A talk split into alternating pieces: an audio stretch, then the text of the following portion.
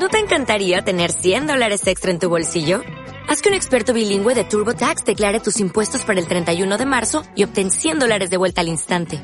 Porque no importa cuáles hayan sido tus logros del año pasado, TurboTax hace que cuenten. Obtén 100 dólares de vuelta y tus impuestos con 100% de precisión. Solo con Intuit TurboTax. Debes declarar para el 31 de marzo. Crédito solo aplicable al costo de la presentación federal con TurboTax Full Service. Oferta sujeta a cambios o cancelación en cualquier momento.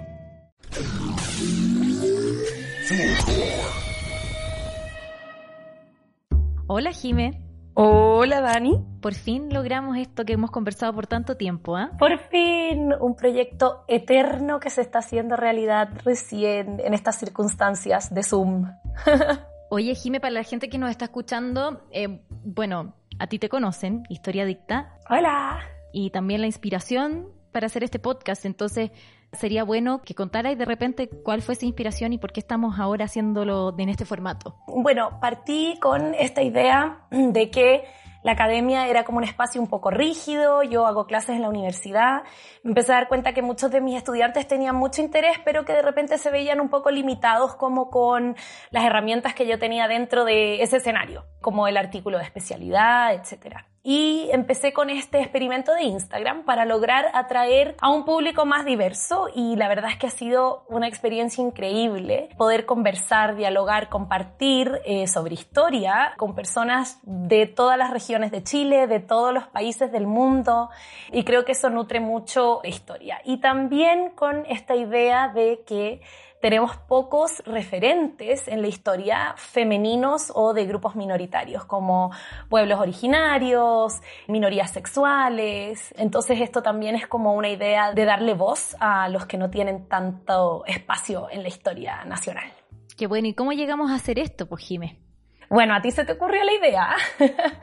ah, bueno, yo soy periodista, me presento también. Exacto. Cuenta, Dani, qué es lo que tú haces y cómo se te ocurrió esta idea de transformar mi Instagram en un podcast. Bueno, yo, eh, como ya dije, soy periodista. Conocí a la Jime cuando las dos estudiábamos en Nueva York. Yo estaba haciendo magíster en documental, que es mi gran pasión. Y que eres seca. La Jime, uno en antropología. Cuando volvimos las dos a Chile, ambas con una beca que nos arrastró de vuelta a buscar trabajo no tantas oportunidades en estas áreas en las que nosotros estamos, pero me metí muy de lleno al podcast y bueno, en este escenario local que no había tanto todavía y en el que los amigos de Fulgor Lab están haciendo un trabajo increíble. Y se me ocurrió en un momento que esto que estaba haciendo la Jime, que estaba teniendo tanto arrastre, que la vi contando todo lo tan interesante que ella nos compartía a sus amigos ya y con tanto interés de tantas personas, alcanzando una cantidad de seguidores impresionante en poco tiempo, podía ser un formato muy interesante como para tener a la Jime en tu oído. Y la Jime me dijo, ya, pero pregúntame tú. Entonces, en eso estamos. Y a esto hemos llegado. También creo que es súper importante darle como el tono periodístico a este trabajo historiográfico que yo hago, porque a mí muchas veces me falta o tengo muchas limitaciones en cómo yo entrego el contenido, o sea, me complico o me cuesta verbalizarlo. Y la Dani es una experta eh, comunicadora y investigadora, o sea, pilla y encuentra cosas que yo jamás encontraría. Eh, y me encanta ese vínculo entre como el periodismo del pasado, que es lo que yo hago, y el periodismo contemporáneo, que es lo que hace la Dani. Y vincular esas dos cosas, como del pasado con el presente, para mí es como todo el juego de la historia. Bueno, y de ahí es que nace este podcast donde Jime, una historiadora y una periodista, se juntan para contar lo no tan contado.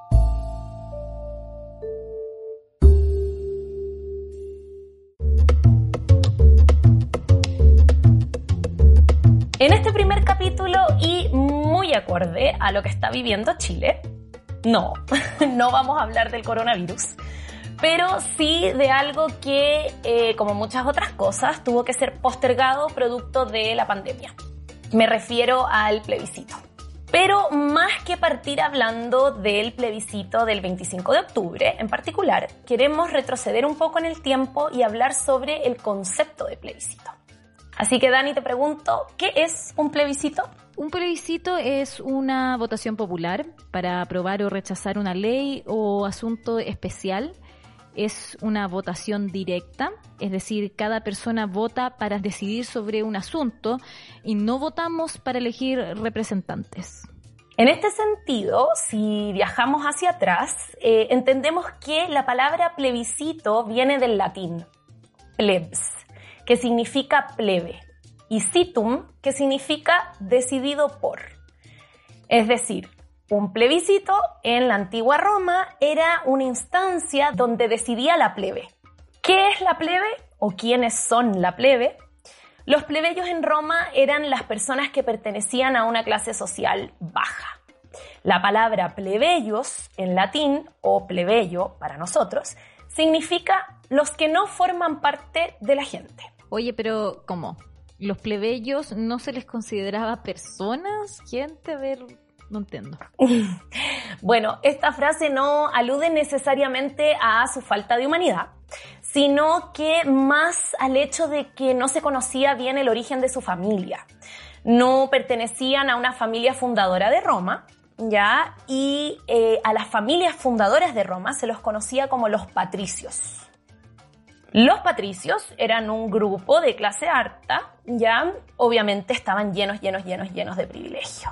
Más o menos eran los padres de Roma. Bueno, y les contamos un poco la historia de cómo surge el sistema de plebiscito en Roma, porque su origen tiene muchas similitudes con los procesos que Chile ha estado viviendo desde el 18 de octubre, aunque no lo crean y aunque haya pasado tanto tiempo.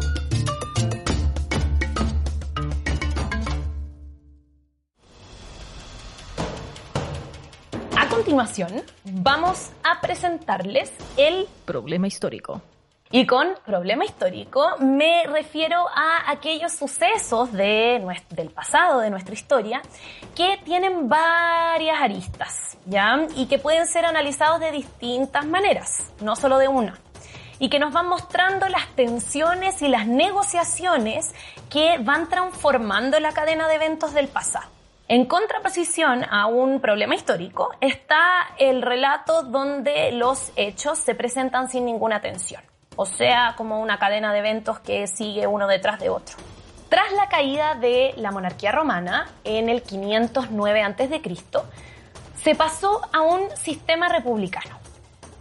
Este sistema en un principio fue completamente acaparado por los patricios, estos que si ustedes recuerdan eran los de clase alta. Ellos tenían todo el mando no solo tenían el mando político, sino que poco a poco, a través de un proceso de privatización de la tierra, fueron tomando posesión de las mejores parcelas. Ah, clásico. Mientras que los plebeyos, ya, los de clase baja, contaban con pequeñas propiedades y obviamente pedazos de tierra que no valían mucho. ¿Les suena conocida esta historia? Un poquito, ¿ah? Me suena conocido. El patriarcado es decir, los patricios, de ahí viene la palabra patriarcado, se convierte en un grupo aristocrático completamente cerrado. Sin embargo, a medida que avanza la historia romana, el mundo plebeyo va a ir surgiendo, porque van a ganar dinero conformándose en eh, como una especie de élite económica enriquecida con el comercio. Con esta nueva posición van a comenzar a buscar igualdad política. Y por eso, Jim, es súper importante también que nombremos una de las fuentes que nos sirven para viajar en el tiempo y visitar este problema histórico, el que tú nos presentas. Em, y ese es Tito Livio. Tito Livio. Tito Livio fue un historiador romano que escribió 142 tomos sobre la historia del Estado romano, un montón. El nombre de su obra se llamaba Ab Urbe Condita y eso se traduce como desde la fundación de la ciudad. Y en el tomo 2 de esos 142 tomos, Tito narra el conflicto entre los patricios y los plebeyos a principios del siglo V a.C. Y ahí la disputa era por el poder político. Y es por eso que se crea el plebiscito. Tito Livio nos cuenta, y voy a citarlo aquí, dice, pero la guerra con los volcos era inminente y por otra parte, la ciudad enfrentada consigo misma estaba encendida por el odio intestino entre patricios y plebeyos, debido sobre todo al esclavizamiento por las deudas. Protestaban con indignación de luchar en el exterior por la libertad y el imperio y estar en el interior convertidos en esclavos y oprimidos por sus conciudadanos, de que la libertad de la plebe estaba más a salvo en la guerra que en la paz, entre enemigos que entre compatriotas. Además también Tito decía, los senadores que incidentalmente se encontraban en el foro corrieron un grave peligro al caer en medio de aquella multitud y sin duda hubieran sido objeto de agresión física de no ser por la pronta intervención de los cónsules, que dieron orden a reprimir la revuelta. La multitud, vuelta hacia ellos, exhibía sus cadenas y todas sus miserias. Decían que esto era lo que habían ganado, renegado de las campañas militares en que habían tomado parte, unos en un sitio y otros en otro. Pedían en tono más de amenaza que de ruego que convocasen al Senado. Rodean la curia con la intención de ser ellos los árbitros, los moderadores de las deliberaciones públicas. No sé, Dani, si es que eh, esto que te cuenta Tito Livio te suena similar a lo que sucedió en Chile el 18 de octubre.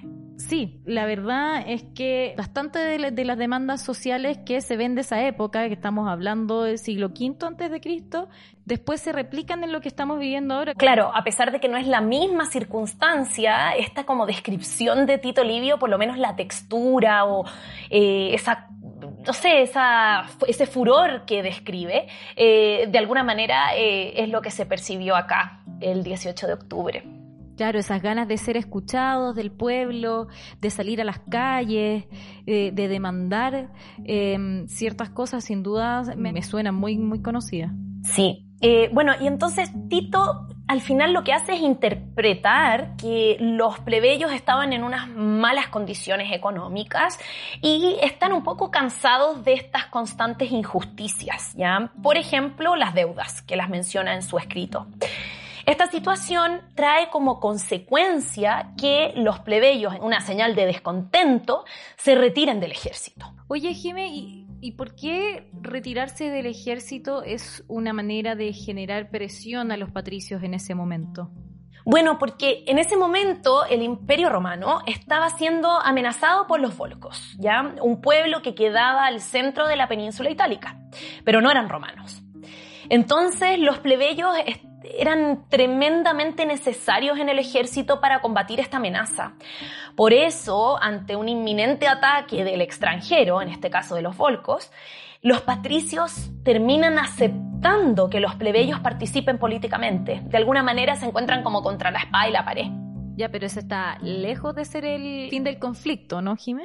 Muy, muy lejos. ¿Por qué? Porque a partir de ese momento y durante los próximos dos siglos de historia romana, se da el famoso conflicto plebeyo-patricio. Y durante este proceso se crea el famoso cargo histórico de el tribuno de la plebe.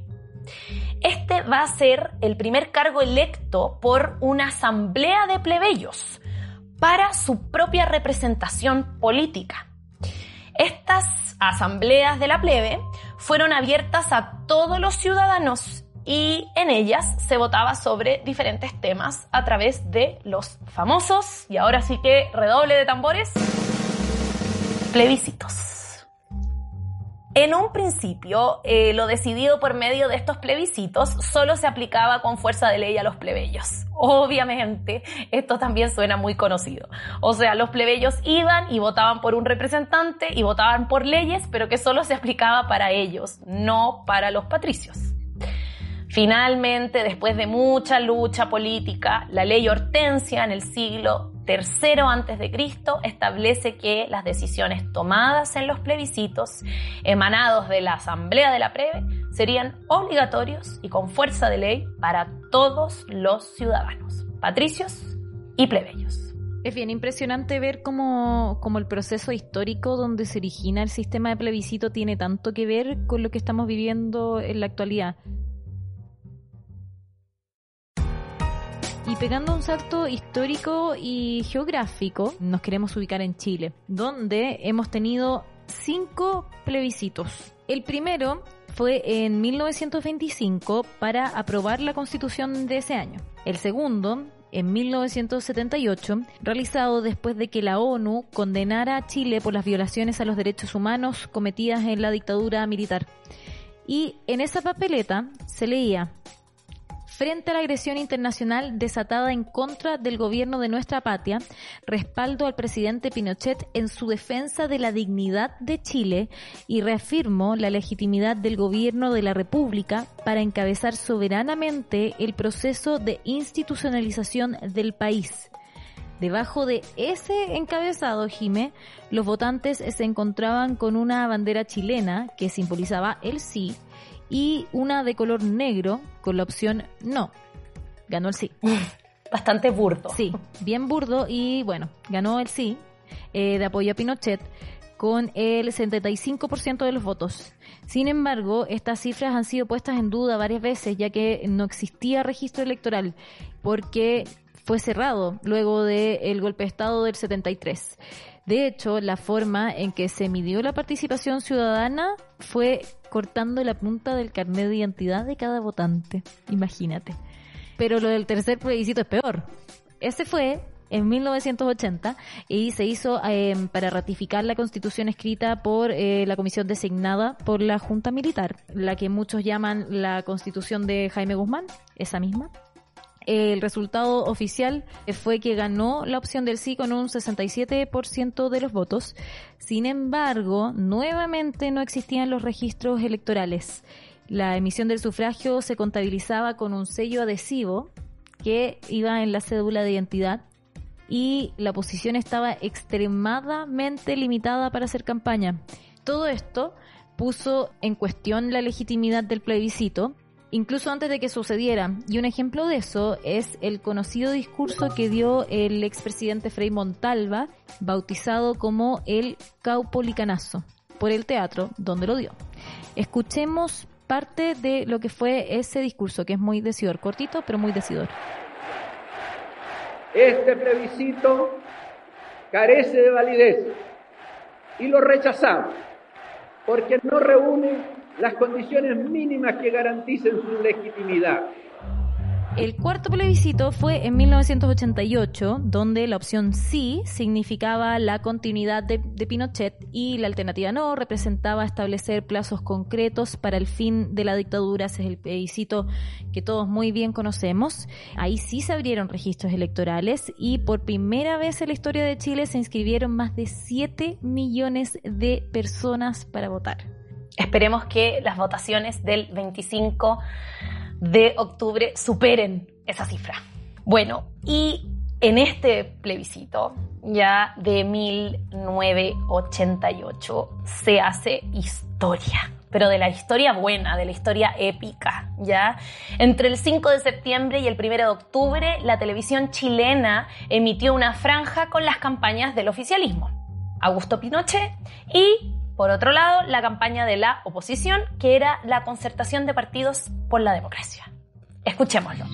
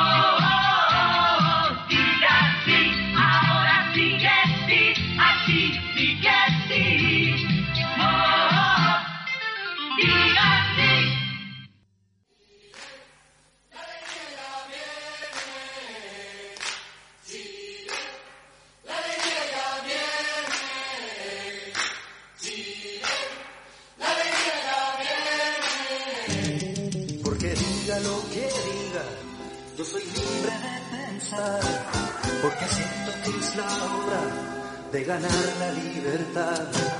Hasta cuando ya de abusos es el tiempo de cambiar, porque basta de miseria.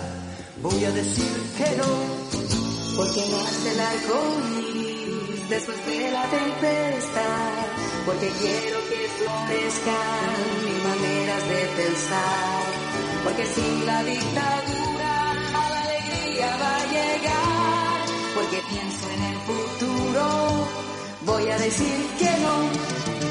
Vamos a decir que no, con la fuerza de mi voz. El triunfo del no fue con un 56% de los votos. Era el fin del general Augusto Pinochet como líder de la nación.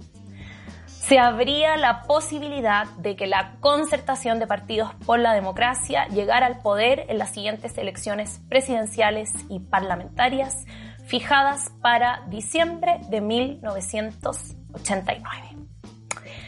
Pero, obviamente, no todo era tan fácil. Los enclaves autoritarios establecidos por la Constitución de 1980, nuestra Constitución actual, limitaban seriamente la posibilidad de un gobierno democrático. Ante esto, Chile se prepara para su quinto plebiscito, donde se votarán una serie de reformas a la Constitución que posibilitarían una transición a la democracia. O sea, imagínense, ganó el no, pero aún así no existía la posibilidad legal para elegir a un presidente en Chile. Estas reformas recibieron una fuerte, fuerte oposición de la UDI lo cual desencadenó en una ardua negociación entre la oposición, la concertación, versus el oficialismo de Pinochet, que en ese momento era la UDI. Finalmente se llega a un acuerdo y las reformas se someten a el plebiscito del 30 de julio de 1989. Y estas reformas ahí serán aprobadas con el 85,7%. Y por eso, queridos historiadictos seguidores de mi amiga Jime, actualmente estamos en una nueva coyuntura histórica. Entre el Senado romano, la revuelta de los plebeyos y los resabios de nuestra dictadura, la población chilena ha salido a las calles para pedir cambios. Y al igual que los plebeyos, este 25 de octubre tenemos la oportunidad de salir a votar y considerar si queremos un cambio en nuestra Carta Magna o no. ¿Cierto, Jime? Muy cierto. Así que dejamos invitados a todos, nuestra nueva audiencia de la Dani, a votar el 25 de octubre informados, no solo por este post, sino que con todo el resto de cosas que puedan encontrar por ahí. Y escúchenos en el siguiente episodio, producido obviamente por Fulgor Lab. Los mejores. Oye, Jime, y también creo que sería importante decir al final, pedirles que aprieten el botón seguir en Spotify. Eso es muy importante porque así les va a notificar cada vez que subamos un nuevo capítulo y así nos vamos a poder seguir escuchando todas las semanas.